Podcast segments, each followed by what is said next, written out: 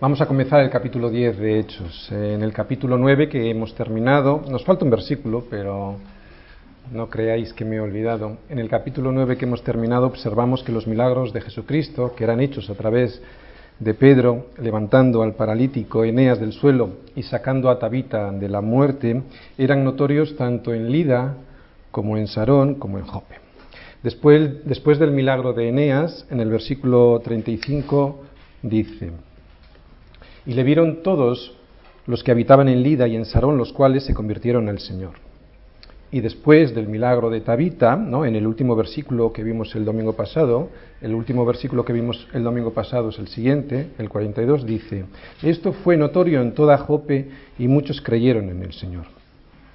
Lo dejé ahí en el versículo 42 y pareciera que tenía que haber continuado por el 43, porque nuestras Biblias el, capítulo 9 termina en el versículo 43 y yo no dije nada, pero es que yo creo que el versículo 43 tiene bastante que ver con la historia de hoy, de hoy en Hechos 10. Por eso lo he dejado para hoy. El versículo 43 dice así. Y aconteció que se quedó muchos días en Jope en casa de un cierto Simón, curtidor. Yo creo que el Señor estaba preparando a Pedro para el gran acontecimiento que iba a suceder poco tiempo después el derramamiento del Espíritu Santo sobre los gentiles. ¿Por qué digo esto? Pues porque un curtidor era una persona que se encargaba de trabajar con las pieles de animales muertos, ¿no? Entonces tenía contacto con este tipo de elemento y se encargaba, como digo, de tocar esto y para ellos, para los judíos, esto era algo impuro. Y eso es lo que le iba a tocar a Pedro ahora, ¿no? Iba a tener que compartir el evangelio con los gentiles que eran considerados por los judíos incluso como perros. En Mateo 16, 19 Jesús le dijo a Pedro, a ti te daré las llaves del reino de los cielos, y todo lo que atares en la tierra será atado en los cielos, y lo que desatares en la tierra será atado, desatado en los cielos. Mucha gente se pregunta cuáles son las llaves del reino. Pues las llaves del reino las va a utilizar Pedro en Hechos 2, primero con los judíos, en Hechos 8, luego con los samaritanos, y en Hechos 10 ahora con los gentiles.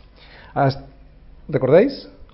Jerusalén, toda Judea y Samaria y hasta lo último de la tierra, pues ese es el plan de Dios, ese era el plan de Dios, ¿no? Así que en este hasta lo último de la tierra empieza ahora, en Hechos 10. Dará este hasta lo último de la tierra dará comienzo en la casa del centurión Cornelio. Resumimos, Pedro estuvo presente en Pentecostés, Hechos 2, cuando el derramamiento del Espíritu Santo sobre los judíos, cuando estaban todos juntos y unánimes sobre los judíos. También estaba presente Pedro cuando fue llamado hasta Samaria. ¿Os acordáis? Después de la gran persecución, después del asesinato de Esteban, los judíos cristianos se esparcieron y llegando hasta Samaria, recibían muchos de los samaritanos la palabra de Dios. Y entonces al enterarse esto los apóstoles, ¿qué pasó en Hechos 8 que lo vimos? Enviaron hasta allí, desde Jerusalén, a Pedro y a Juan. Y Pedro y Juan, orando por ellos, por estos nuevos creyentes, les impusieron las manos y recibieron el Espíritu Santo. Vimos Pedro presente en, el derramamiento del Espíritu Santo con los judíos, ahora lo estábamos viendo en Hechos 8 con los samaritanos, y ahora también será Pedro el que estará presente cuando por primera vez los gentiles reciban el Espíritu Santo. Las llaves, estas que vimos en Mateo 16, 19, son la predicación del Evangelio. ¿Qué hace una llave? Abre una puerta. La predicación del Evangelio abre la puerta al reino de Dios. Y a este reino pueden pasar todos aquellos que quieran pasar. Una vez abierta la puerta, que es por la predicación del Evangelio. Solo aceptando el Evangelio, que es Jesucristo, puede ser alguien el que entre en el reino de Dios y además entrar desde ya. Hoy en Hechos 10 vamos a volver a ver que la llave la predicación del Evangelio es la que abre la puerta, en este caso, para los gentiles. Y de alguna manera yo hoy también voy a volver a utilizar la llave que, abre el reino de los cielos o los cierra. Esta llave se nos ha dado de alguna manera a todos los cristianos, ¿no? Porque la predicación del Evangelio es la que proporciona la llave, es la fe que abre el reino de los cielos. Así que la fe es por el oír y el oír por la llave de la palabra de Dios, ¿entendemos? No dice la llave de la palabra de Dios, dice por la palabra de Dios. Romanos 10, 17. Cuando alguien después de escuchar el Evangelio, que, ha, que es la llave, que abre el reino, entra, se salva desde ya. Y el que después de escucharlo no entra, él mismo ha decidido no entrar desde ya a ese reino. Y eso lo vemos en las vidas de todos aquellos que, llamándose cristianos o no, porque aquí lo del nombre es lo de menos, no han obedecido a la fe y por lo tanto no han entrado a vivir de verdad en este reino que se nos ha prometido el reino de los cielos. Estamos hablando de vivir el reino de los cielos evidentemente como una primicia, no es en plenitud, porque eso hasta que estemos con el Señor no será así, ¿no? Pero sin embargo es algo que ya se empieza a evidenciar aquí, ¿no? Desde aquí. Hechos 10 no es religión, es Jesucristo. Cornelio, varón piadoso, pero necesitado de Cristo.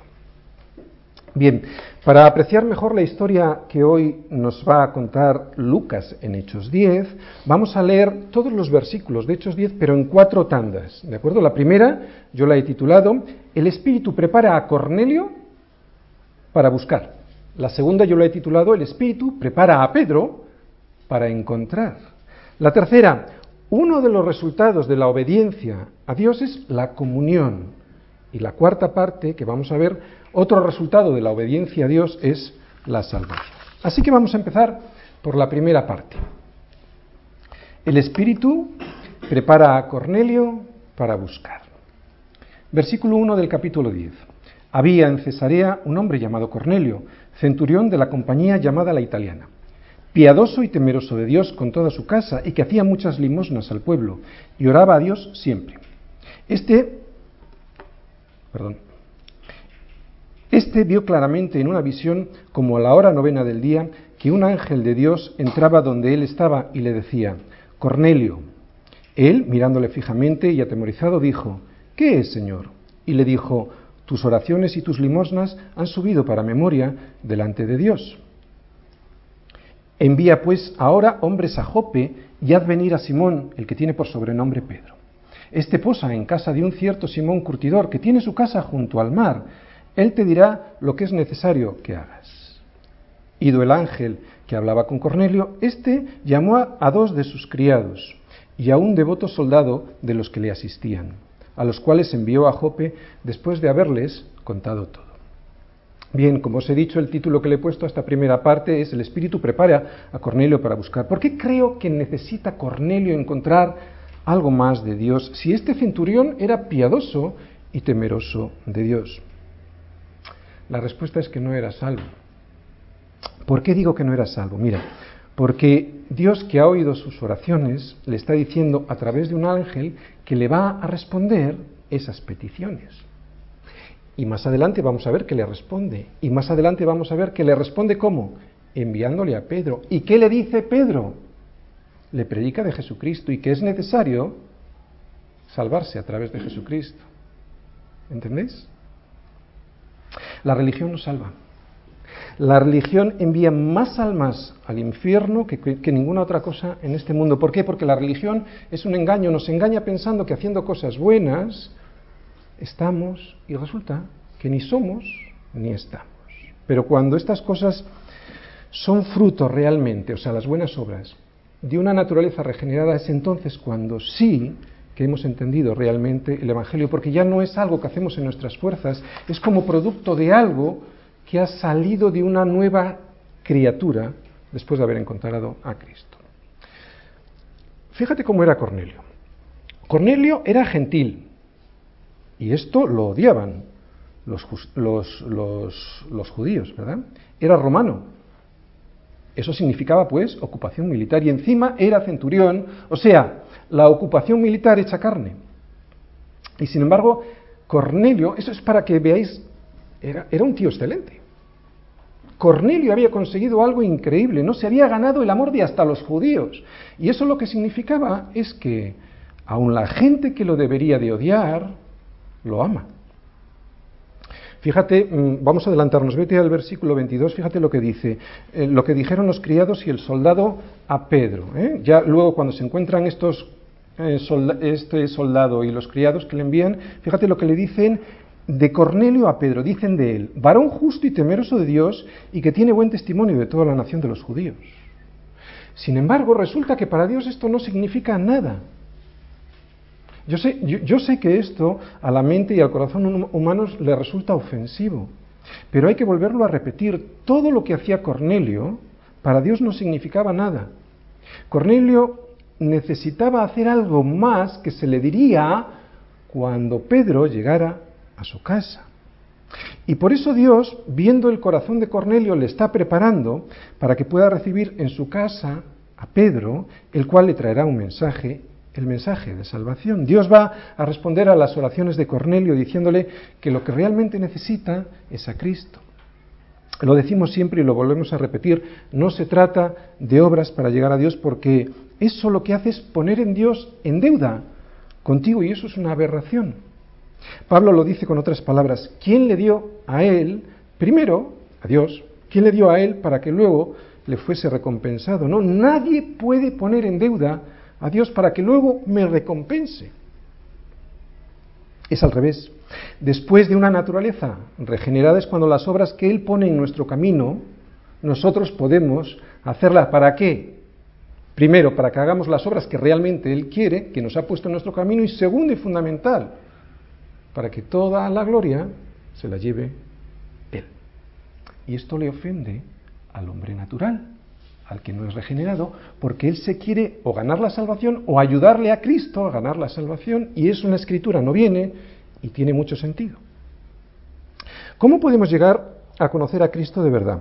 Pues lo vemos en estos versículos. Aquí otra vez vemos cómo Dios nos enseña cómo debemos hacer las cosas. Dios nos habla siempre de una manera muy con oraciones cortas, claras, concretas, concisas, contundentes y concluyentes. Cinco adjetivos, los, cinco empiezan por C. ¿eh? Y fíjate en el versículo 5, dice, fíjate cómo son las órdenes del Señor. Envía, pues, ahora hombres a Jope y haz venir a Simón, el que tiene por sobrenombre Pedro. Versículo 6. Él te dirá que lo que es necesario que hagas. Estas órdenes, chicos, no dejan espacio para la justificación es que ni tampoco dejan espacio para la negociación. Bueno, Señor, sí, pero dime qué es lo que voy a encontrar allí. Ni tampoco dejan espacio para la desobediencia. Si Cornelio obedece a esta orden, a Cornelio se le dirá lo que debe hacer allí. Y si no lo hace, nunca sabrá lo que es necesario que él haga. Por lo tanto, esto es una enseñanza muy práctica para nosotros porque lo que significa es que debemos ser fieles en lo poco para que luego podamos ser fieles en lo mucho. ¿no? Dios jamás te dará, nunca me dará una misión más grande cuando soy incapaz de obedecer a una orden simple. Y nosotros pretendemos del Señor siempre que enterarnos de todo, ¿no? De todos los detalles finales o negociar con Él, ¿no? Antes de obedecer a la primera orden que nos da y es la más simple orden. Un dato curioso de estos versículos que hemos leído, un dato curioso de todo lo que le dice el ángel es precisamente lo que no le dice. El ángel no es quien le predica de Jesucristo y podría haberlo hecho. ¿Por qué? Porque no está creado para esa labor. Su función no es la de predicar el Evangelio, eso se lo ha dejado a Pedro, eso te lo ha dejado a ti y a mí. El ministerio nuestro como cristianos, que es un gran privilegio, es el de presentar la Escritura a los demás. Y cuando nosotros no presentamos la Escritura, o sea, cuando no hacemos esta labor, no solo estamos desobedeciendo a Dios, sino que además nos estamos perdiendo la bendición, el motivo por el cual fuimos creados. Dos puntos contar todas sus obras. En el Salmo viene. Vemos que Cornelio obedece, ¿no? Y que envía a tres hombres a la casa de Simón el curtidor para hacer traer a Pedro hasta su casa. Cornelio anhelaba tener una relación sincera con Dios, por eso le va a dar lo que necesita, pero después de obedecer una orden que, por cierto, es una orden muy sencilla. Lo mismo eh, ocurre con nosotros. Tú anhelas tener una buena relación con Dios y cuando obedeces las órdenes sencillas, Él pone en tu corazón un deseo. ¿Cuántas veces nos, eh, nos ha pasado, no? Tienes un deseo, una, como Cornelio, algo sincero en el corazón, pero no entiendes la voluntad de Dios. Si hay sinceridad, Dios te va a decir algo muy sencillo, muy concreto, y pondrá un Pedro en tu vida. ¿Te ha pasado alguna vez? A mí me lo ha pasado, ¿no? Pues ¿para qué? Pues muchas veces para que te explique algo que estás desobedeciendo o que no entiendes. Bien, la primera parte la titulábamos El Espíritu prepara a Cornelio para buscar. Ahora vamos a la segunda.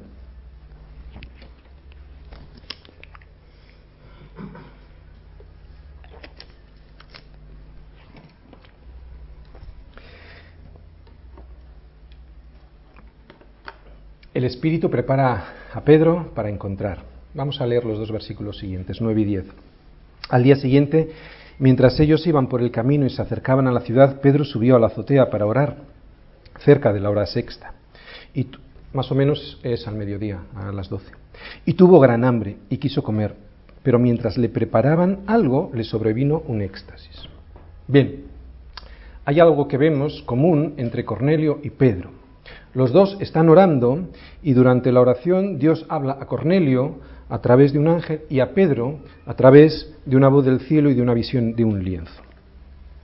Es muy importante la oración en nuestras vidas, más de lo que nos imaginamos. Siempre y cuando la oración esté enfocada a escuchar de verdad y a obedecer lo que Él tiene para nosotros, y no solo pedirle cosas, o sea, es desear hacer su voluntad. Mira, la oración no es el momento en el que yo saco la lista de la compra. Y esto es lo que hacemos muchas veces. La oración es el momento en el que yo estoy en disposición de escuchar a Dios para saber cuál es su voluntad para mi vida. Y te digo que cuando tu corazón está limpio por la palabra, vas a escuchar de verdad. Cuando no, lo único que vas a hacer es eso, sacar la lista de la compra y empezar a pedir cosas, ¿no? Además, como se supone que es un mercado gratis, pues lo hacemos.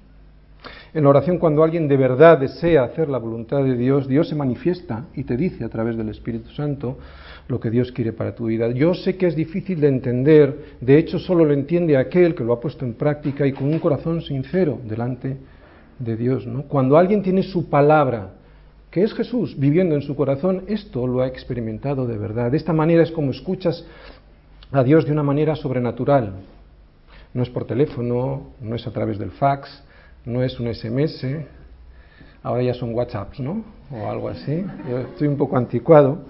Su respuesta solo llega, como he dicho antes, a través de un corazón limpio, o sea, limpiado por la palabra y regenerado por el Espíritu Santo.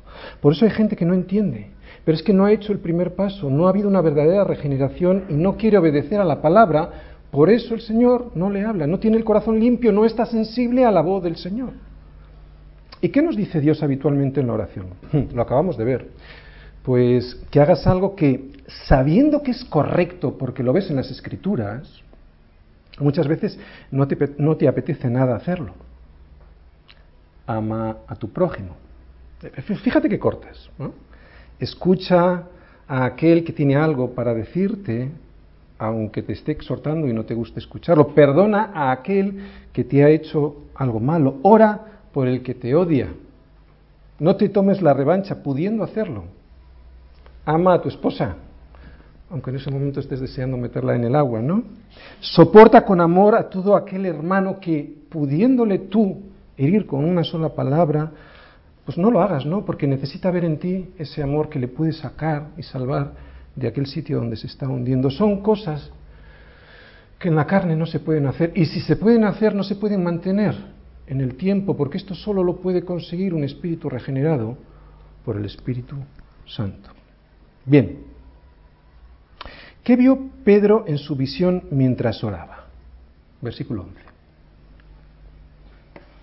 Y vio el cielo abierto, y que descendía algo semejante a un gran lienzo, que atado de las cuatro puntas era bajado a la tierra, en el cual había de todos los cuadrúpedos terrestres y reptiles y aves del cielo y le vino una voz, levántate, Pedro, mata y come. Este pasaje representa la derrota de los prejuicios de unos hombres sobre otros. Es Jesucristo borrando para siempre todas las barreras entre las personas. Los judíos no entendían la palabra de Dios y malinterpretaban lo que Dios quería para ellos.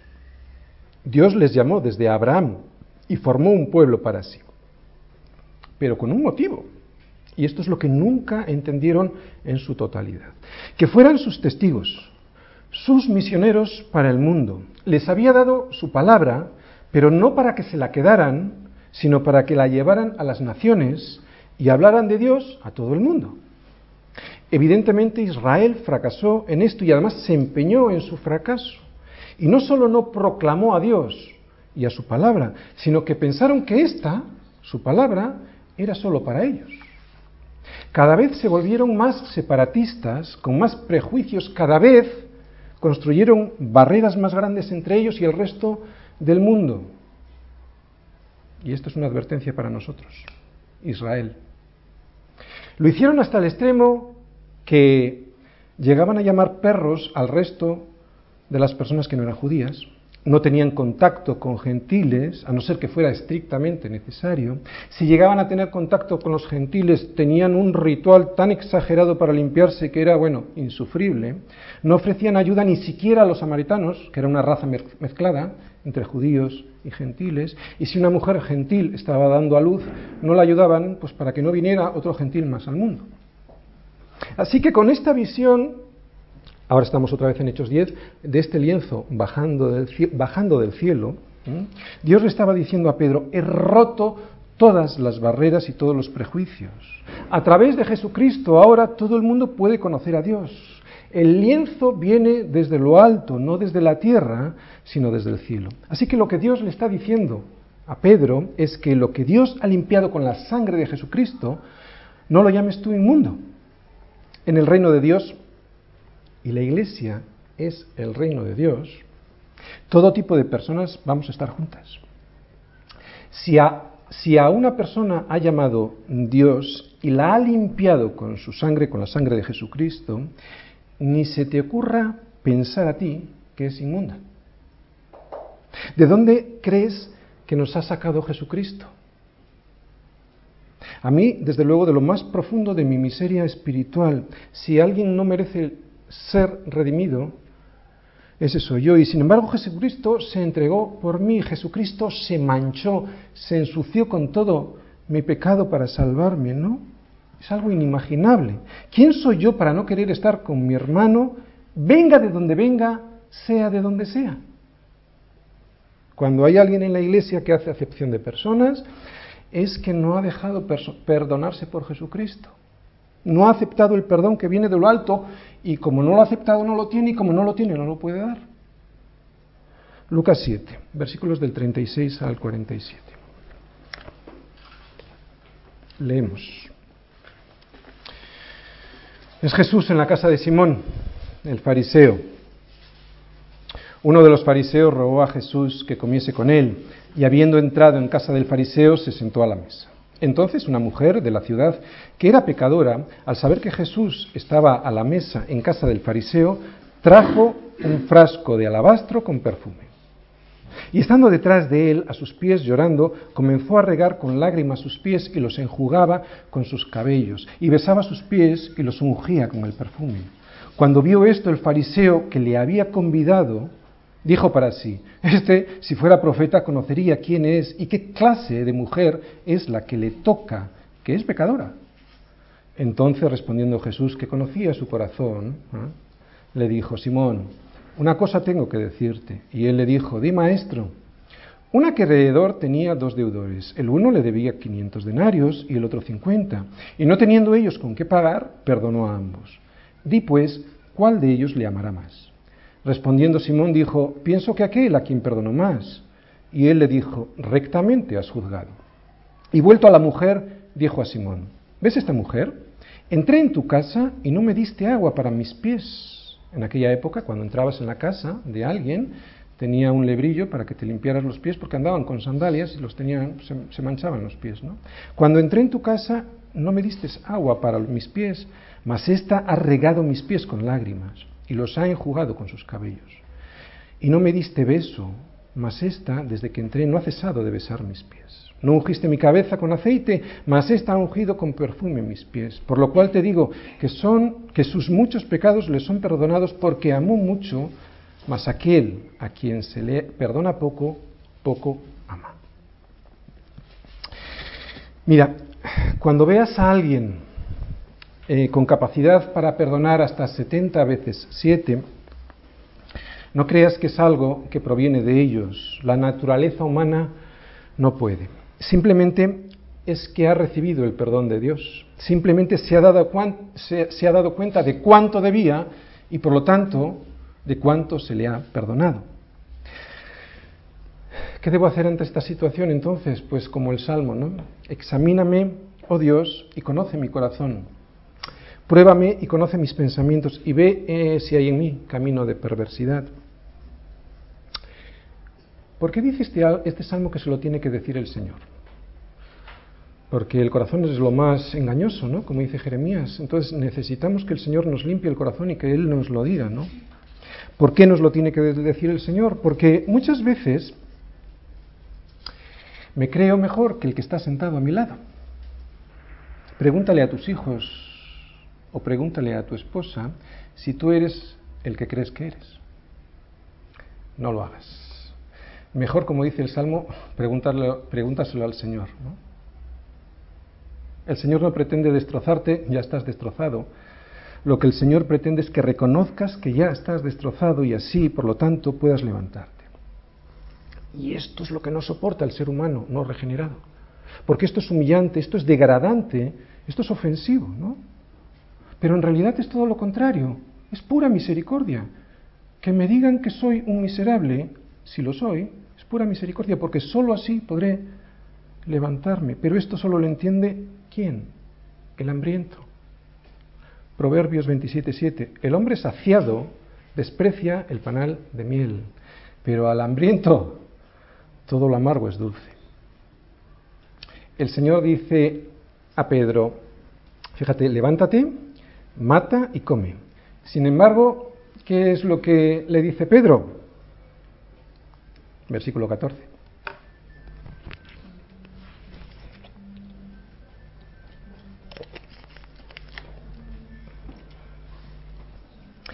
Entonces Pedro dijo, Señor, no, porque ninguna cosa común o inmunda he comido jamás. Volvió la voz a él la segunda vez. Lo que Dios limpió no lo llames tú común. Esto se hizo tres veces y aquel lienzo volvió a ser recogido en el cielo. Bien, para nosotros hoy esta visión es muy fácil de entender, ¿no? Eh, para Pedro, no. La visión quiere decir lo siguiente. Dios, ya lo hemos dicho antes, pero lo repito, Dios ha derribado todas las divisiones entre judíos y gentiles por medio de la cruz de Cristo. Y de una manera práctica, ¿qué puede querer decir esto para ti y para mí? Pues mira, las personas que Dios pone junto a nosotros, las ha bajado Él desde el cielo, porque no depende del que quiere ni del que corre, sino de Dios que tiene misericordia. Así que cuando Dios ha puesto en tu vida o en el asiento de al lado a alguien sencillo, no lo llames tú común o inmundo. Pero, ¿por qué es un apóstol? ¿Por qué a Pedro le resulta tan difícil entenderlo? ¿Por qué Pedro no solo no tarda en entenderlo, sino que incluso después, cuando pasa el tiempo, lo vamos, hoy vamos a ver que lo entiende después, dentro de unos versículos, pero sabemos por, eh, por, por Pablo que, que Pedro luego volvió a las andadas de alguna manera, ¿verdad? En Gálatas 2, 11 al 14 dice Pablo que tuvo que resistir a Pedro cara a cara. ¿Por qué tuvo que resistir a Pedro cara a cara? Pues porque él participaba, Pedro, de una simulación. Cuando no había judíos delante, él comía con los gentiles, con los cristianos, pero cuando llegaban judíos se apartaba, ¿no? Y esto hacía de mal ejemplo para otros cristianos judíos que también hacían lo mismo, ¿no? ¿Por qué hace esto Pedro? Que es nuestra pregunta. Pues por algo muy sencillo. Y aquí no pongas a Pedro, pon tu nombre. pongo el mío también, ¿no? Pues porque el prejuicio es algo que está muy enraizado, muy arraigado en el corazón de los hombres. El hombre construye el prejuicio en su corazón y es Dios quien tiene que destruirlo. Y esto solo es posible si estamos en comunión con Él. El prejuicio está tan profundamente arraigado en el corazón del hombre que solo Dios puede borrarlo y reconciliar primero a Dios, o mejor dicho, primero el hombre con Dios, ¿no? Para luego que éste se pueda reconciliar con el resto de los seres humanos. Nuestra iglesia es un ejemplo de esto, de destrucción de las barreras económicas, de clase social, de edad, de bueno, pues de estudios culturales, barreras que los seres humanos somos nosotros los que las levantamos. En realidad, cualquier iglesia debiera ser un ejemplo de esto, de destrucción de estas barreras, ¿no? Solo estando en oración y a través de la palabra y por medio del Espíritu Santo es como podemos darnos cuenta de nuestros errores. Es cierto, pero necesitamos algo más, porque si solo nos damos cuenta de nuestros errores y nos quedamos ahí, no hacemos nada. Necesitamos algo más para darnos cuenta y así arrancarlos de nuestro engañoso corazón. Fíjate lo que le pasa a Pedro. Pedro estaba en oración. A Pedro se le habló claro. Pero Pedro, hemos visto en el versículo 14 que le dijo a Dios, Señor, no. Esto es una contradictio in terminis, ¿no? El que llama a Dios Señor no puede al mismo tiempo rehusar obedecerle. Si en este pasaje nosotros dejamos la palabra, o quitamos, mejor dicho, la palabra, eh, al revés, si dejamos la palabra no, no podemos dejar la palabra Señor. Son dos palabras que no pueden ir juntas porque hay una contradicción. No podemos decir Señor, no. Y lo que decimos era Pedro, ¿no? Es un apóstol. Y lo hizo hasta tres veces. Otra vez Pedro y otra vez rehúsa seguir al Señor en tres ocasiones. Pedro aquí resulta que es más religioso que Dios mismo. Fíjate, Señor no, porque ninguna cosa común o inmunda he comido jamás. Bien, yo lejos de vanagloriarme y de reírme de Pedro, me gusta ver a Pedro. ¿Por qué? Es todo un apóstol y ver a todo un apóstol renegar de la voluntad de Dios y además hacerlo reiteradamente me gusta, porque me enseña algo sobre mí y algo sobre Dios. Sobre mí, que soy rebelde, al igual que Pedro, y sobre Dios, que Él es paciente, muy paciente, que pudiéndome destruir, me ama y desea que yo sea bendecido obedeciendo a su voluntad para mi vida. La enseñanza para mí, pues, es la siguiente. Debo estar en oración para darme cuenta de lo que Dios me quiere decir, pero también debo de obedecer porque Él es el Señor. No puedo decir Señor, no. ¿No? Porque eso qué es en mi vida? Decirle al Señor no es una pérdida de tiempo. Y sin embargo, Dios tiene todo el tiempo del mundo, pero yo no. ¿no? Así que es a mí a quien más le interesa no perder el tiempo. Versículo 17. Y mientras Pedro estaba perplejo dentro de sí sobre lo que significaría la visión que había visto, he aquí los hombres que habían sido enviados por Cornelio, los cuales, preguntando por la casa de Simón, llegaron a la puerta. Y llamando preguntaron si moraba allí un Simón que tenía por sobrenombre Pedro. Y mientras Pedro pensaba en la visión, le dijo el Espíritu, He aquí tres hombres te buscan. Levántate pues y desciende, y no dudes de ir con ellos, porque yo los he enviado. Bien, vale.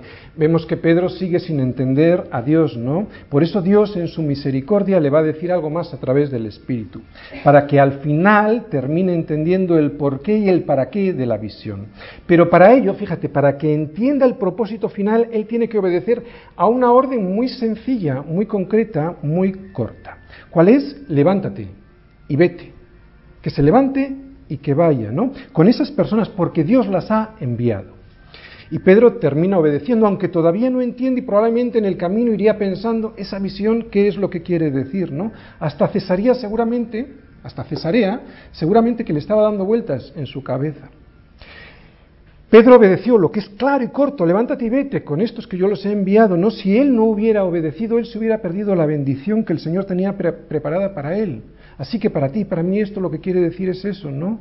Que Dios no te va a decir muchas veces nada más que esto del versículo 20, levántate, desciende y no dudes. No te empeñes en preguntarle a Dios. Pon cualquier cosa en tu cabeza que Dios ha puesto a través de la escritura y empieces a decirle, en vez de levantarte y obedecer y no dudar, empieces a decirle, ¿por qué? ¿Qué pasará si voy, no? ¿Cuándo he de ir? ¿Cómo he de ir hasta allí? Pero Señor, no entiendo. ¿Cómo que no entiendo? Levántate, desciende de Jerusalén hasta Cesarea. No, no estaba en Jerusalén, en Jope creo que estaba. Y, confía, es lo que le está diciendo en este versículo, no dudes. ¿Por qué? Porque es por fe, no es por vista. ¿no? Primero Dios puso en el corazón de Pedro la visión, que estaba destruyendo las barreras entre lo puro y lo impuro, lo que él consideraba puro e impuro, ¿no? Y mientras Pedro estaba meditando en ello sin entenderlo, Dios le da una orden, pero esta vez ya muy clara, ¿no? Para que la obedezca. Y esta orden, como hemos dicho tantas veces, no tiene interpretación posible. Y lo mismo para nosotros. Después de que pone algo en tu corazón, que sabes que es así porque lo has visto en la palabra, solo queda hacerlo. Perder el tiempo es esto, solo es esto, perder el tiempo. A que no hace falta que te diga qué es lo que tienes que hacer. La mayoría lo sabemos. ¿eh? Todos los cristianos que tienen un corazón íntegro, un corazón no, no dividido, un corazón que solo desea buscar el reino de Dios y su justicia, todo cristiano así sabe perfectamente lo que quiere Dios que haga Él. Versículo 21. Entonces Pedro, descendiendo a donde estaban los hombres que fueron enviados por Cornelio, les dijo, He aquí yo soy el que buscáis. ¿Cuál es la causa por la que habéis venido? Ellos dijeron, Cornelio, el centurión, varón justo y temeroso de Dios, y que tiene buen testimonio de toda la nación de los judíos, ha recibido instrucciones de un santo ángel de hacerte venir a su casa para oír tus palabras. Entonces, haciéndoles entrar, los hospedó, y al día siguiente, levantándose, se fue con ellos, y le acompañaron algunos hermanos de Jope.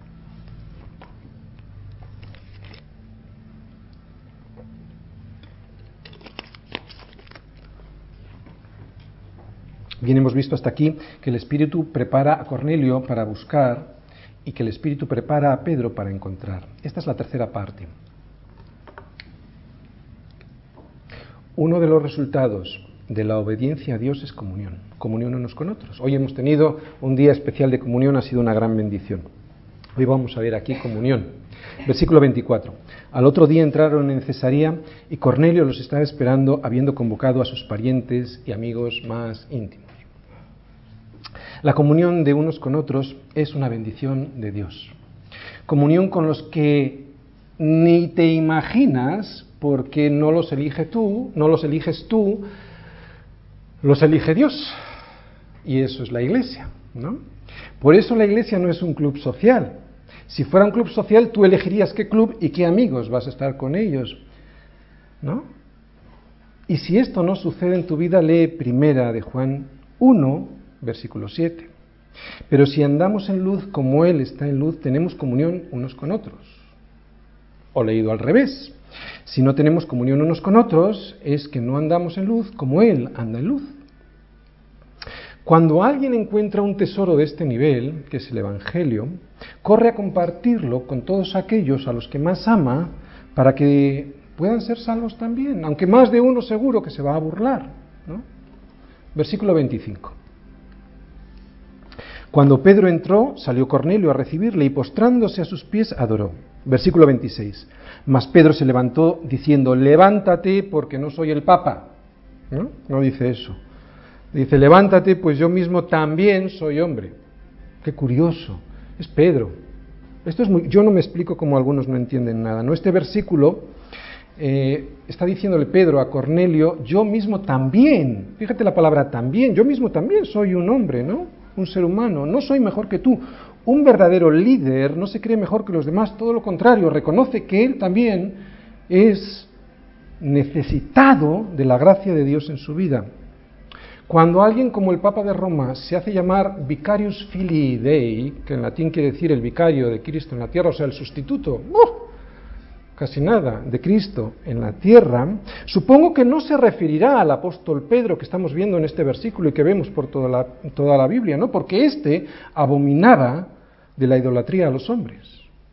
Solo se adora a Dios. Por eso las mujeres que vieron a Jesús después de la resurrección abrazaron sus pies y le adoraron y Jesús lo permitió.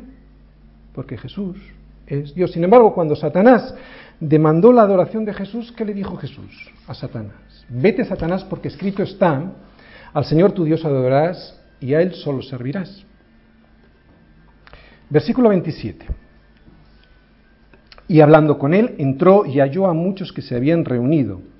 Y les dijo, vosotros sabéis cuán abominable es para un varón judío juntarse o acercarse a un extranjero, pero a mí me ha mostrado Dios que a ningún hombre llame yo común o inmundo. Por lo cual, al ser llamado, vine sin replicar. Así que pregunto, ¿por qué causa me habéis hecho venir? Entonces Cornelio dijo, hace cuatro días que estaba a esta hora yo en, ayunas, y a la hora novena, mientras oraba en mi casa, vi que se puso delante de mí un varón con vestido resplandeciente. Y dijo, Cornelio, tu oración ha sido oída, y tus limosnas han sido recordadas delante de Dios. Envía pues a Jope y haz venir a Simón, el que tiene por sobrenombre Pedro, el cual mora en casa de Simón, un curtidor, junto al mar y cuando llegue Él te hablará. Así que luego envié por ti y tú has hecho bien en venir. Aquí lo que está diciendo de alguna manera es gracias por venir. Ahora pues todos nosotros estamos aquí en presencia de Dios para oír todo lo que te ha mandado. Bien, Cornelio y los suyos estaban esperando a Pedro. ¿Qué es esto? Pues que tenían hambre y sed de justicia. Por eso, como dice la bienaventuranza, serán saciados. Y aquel que oyendo la palabra de Dios no la escucha con atención, es aquel que no tiene hambre y sed de justicia y por lo tanto no será saciado. Escuchar con atención es lo que estamos viendo en el discipulado. Si os dais cuenta, de hecho, el primer punto de nuestro discipulado de aprendiendo a ser un discípulo, ¿cuál es? Escuchar con atención. Y esto es lo que le estaba mm, pasando ahora a Cornelio. Se disponía a escuchar con atención la palabra de Dios. Y ahora vamos a ver la cuarta parte, que la hemos titulado El otro resultado de la obediencia a Dios, la salvación. Ahora viene la predicación del Evangelio. En los versículos que vamos a leer ahora veremos cuál es la verdadera necesidad que tenía Cornelio y cómo Dios proveyó para él. No son las buenas obras de Cornelio lo que salvaron su casa y su vida.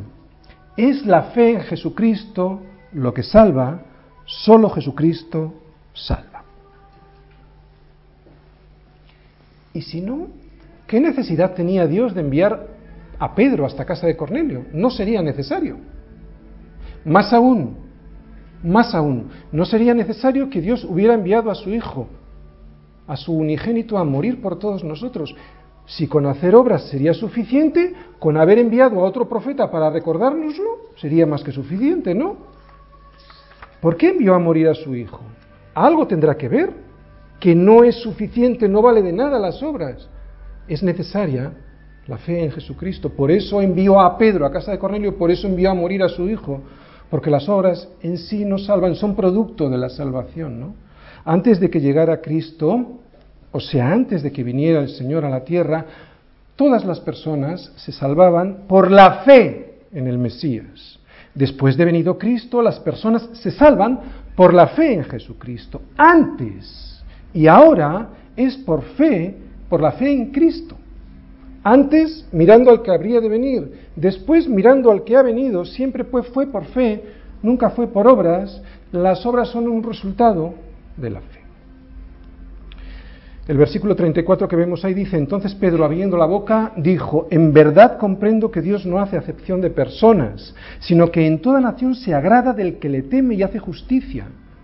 Hasta ahora Pedro y el resto de los apóstoles no tenían claro que el Evangelio era para todos. ¿Recordáis? Estábamos en el periodo de transición. Ahora es cuando estamos empezando a llevar el Evangelio, Pedro, en este caso, a los gentiles. No tenían claro que el Evangelio era para todos. Es ahora cuando empiezan, y solo digo empiezan a comprenderlo. Versículo 36. Dios, dice Pedro, envió mensajes a los hijos de Israel anunciando el Evangelio de la paz por medio de Jesucristo. Este es Señor de todos. Vosotros sabéis lo que se divulgó por toda Judea, comenzando desde Galilea, después del bautismo que predicó Juan, cómo Dios ungió con el Espíritu Santo y con poder a Jesús de Nazaret, y cómo éste anduvo haciendo bienes y sanando a todos. Y nosotros somos testigos de todas las cosas que Jesús hizo en la tierra de Judea y en Jerusalén, a quien mataron colgándole de un madero.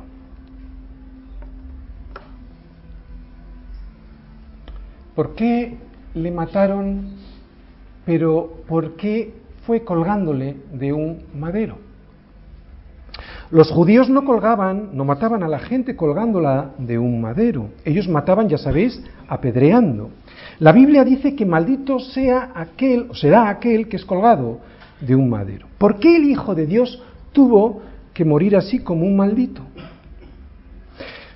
Cuando los judíos condenaron a muerte a Jesús, le llevaron frente a Pilato. Sin embargo, él no encontró nada que mereciera la muerte de Jesús, ¿no?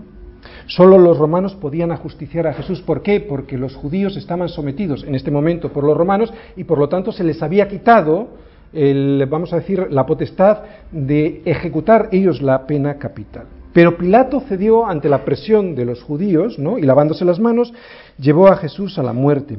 Así que los judíos sí consiguieron lo que querían, pero no hicieron lo que podrían haber hecho si ellos hubieran tenido la potestad, que era apedrearle. Sin embargo, fue colgado de un madero. ¿Para qué? Pues para que se cumpliera la escritura. ¿Dónde? Vamos a números 21, 4, 9, un momentito y lo vamos a leer. Fíjate lo que dice ahí en números 21, 4, 9. Después partieron del monte de Or, camino del Mar Rojo, para rodear la tierra de Edom, y se, desanimó el pueblo por el camino. Y fíjate lo malo ya, ya empezaban el pueblo habló contra Dios. Aquí está el problema, es el pecado, ¿de acuerdo? El pueblo habló contra Dios. ¿Por qué nos hiciste subir de Egipto para que muramos en este desierto? Pues no hay pan ni agua y nuestra alma tiene fastidio de este pan tan liviano. Y Jehová envió entre el pueblo serpientes ardientes que mordían al pueblo y murió mucho pueblo de Israel.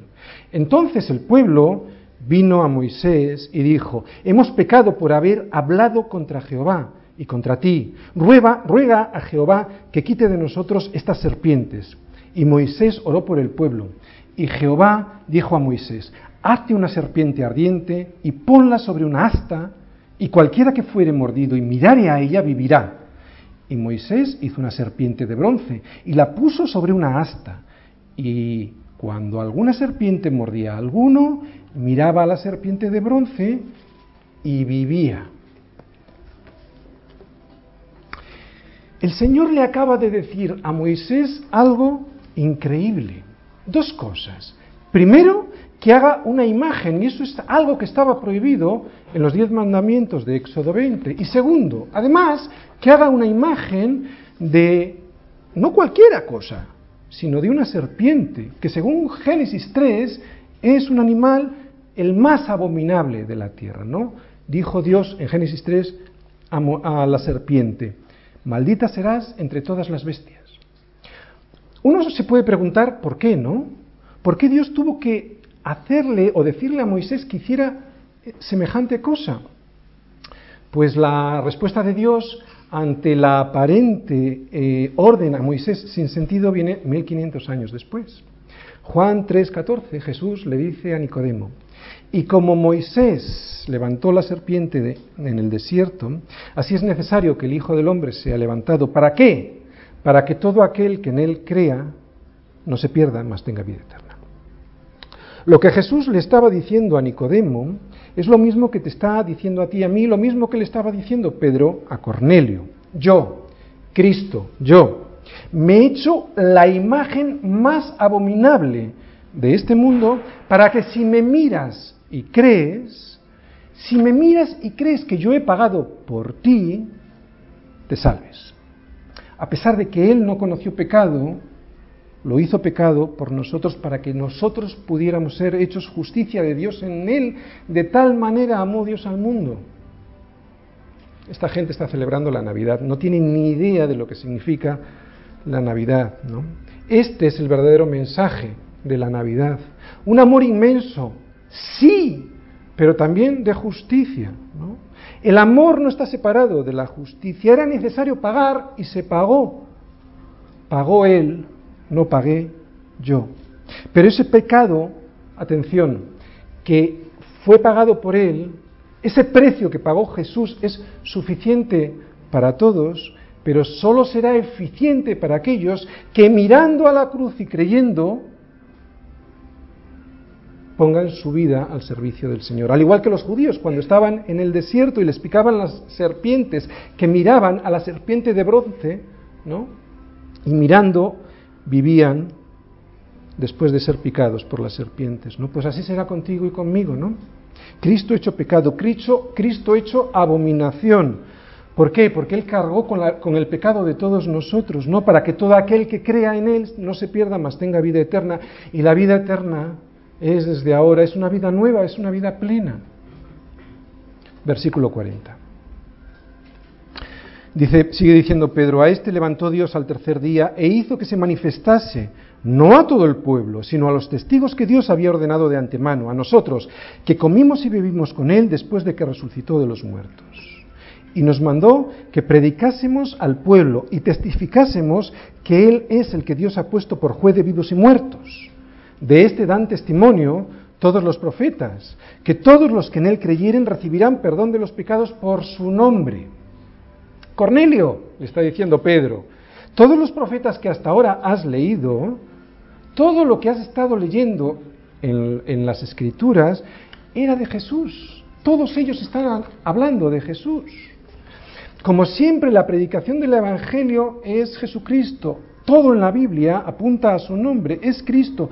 Nunca, y esto viene para nosotros, nunca se trata ni de ti ni de mí, siempre es de Él. No se trata de tus dolores, no se trata de tus problemas económicos, no se trata de tus novios ni de tus novias. No se trata de nada de tus problemas, se trata de creer en Él para recibir dinero. ¿Qué dice ahí? Para recibir perdón de pecados. Y es que eso es el Evangelio. ¿no? Nuestros problemas no son económicos, ni de relaciones. Nuestros problemas, ni políticos. Nuestro verdadero problema es el pecado. Nuestra miseria espiritual, nuestro egoísmo, y es por eso que se producen como consecuencias estas otras cosas en las que te estás fijando. Pero el problema, nuestro problema es el pecado y Él vino para quitar el problema principal y así el resto de las consecuencias sean eliminadas de tu vida. Así que aquí está lo que promete el Evangelio en este versículo. Si hay alguien aquí que no se cree pecador, entonces esta predicación y este Evangelio no es para él. Porque en este versículo se nos dice y muy claramente que los que creen en Él recibirán perdón de pecados. Y mientras Pablo les hablaba del verdadero evangelio, del de perdón de pecados, no del que hoy se habla en muchos sitios, no de, de regalos, de sanidades, de prosperidad, de dinero, de prestigio, de posición social, fíjate lo que pasaba. Versículo 44. Mientras aún hablaba Pedro estas palabras, el Espíritu Santo cayó sobre todos los que oían el discurso. Y los fieles de la circuncisión que habían venido con Pedro se quedaron atónitos de que también sobre los gentiles se derramase el don del Espíritu Santo, porque los oían que hablaban en lenguas y que magnificaban a Dios. El fin del Espíritu Santo no es una experiencia emocional en tu vida, el fin del Espíritu Santo, como nos dice en este versículo 46, es magnificar a Dios. El Espíritu Santo no es un sentimiento, el Espíritu Santo es una persona enviada por Jesucristo para ayudarte a magnificar a Dios. ¿Cómo? Primero con tu vida. Cuando un muerto es levantado del suelo, cuando un paralítico es levantado del suelo, en cuanto se levanta y lo ven todos en Jope, en Sarón o en Lida, aclaman a Dios, glorifican su nombre. Versículo 47. Entonces respondió Pedro, ¿Puede acaso alguno impedir el agua para que no sean bautizados estos que han recibido el Espíritu Santo también como nosotros? Y mandó bautizarles en el nombre del Señor Jesús. Entonces le rogaron que se quedase por algunos días. Comunión. Anhelaban tener comunión con Pedro y esto, ahí voy a poner algo personal mío, me recuerda mucho a mi conversión. ¿no?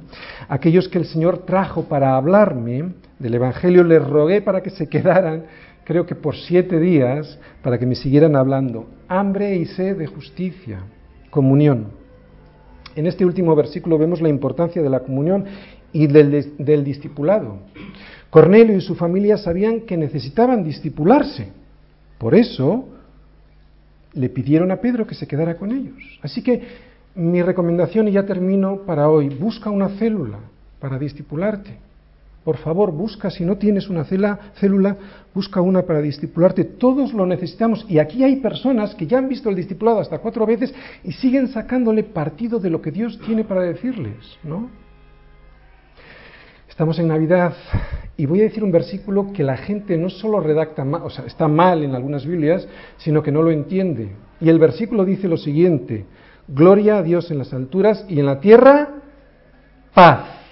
Perdón, y en la tierra buena voluntad, que viene de Dios, no de los hombres, porque lo dicen buena voluntad, no de los hombres, no, buena voluntad para con los hombres. Gloria a Dios en las alturas y en la tierra paz, buena voluntad que viene de Dios, porque los hombres no tenemos buena voluntad, buena voluntad que viene de Dios para con los hombres.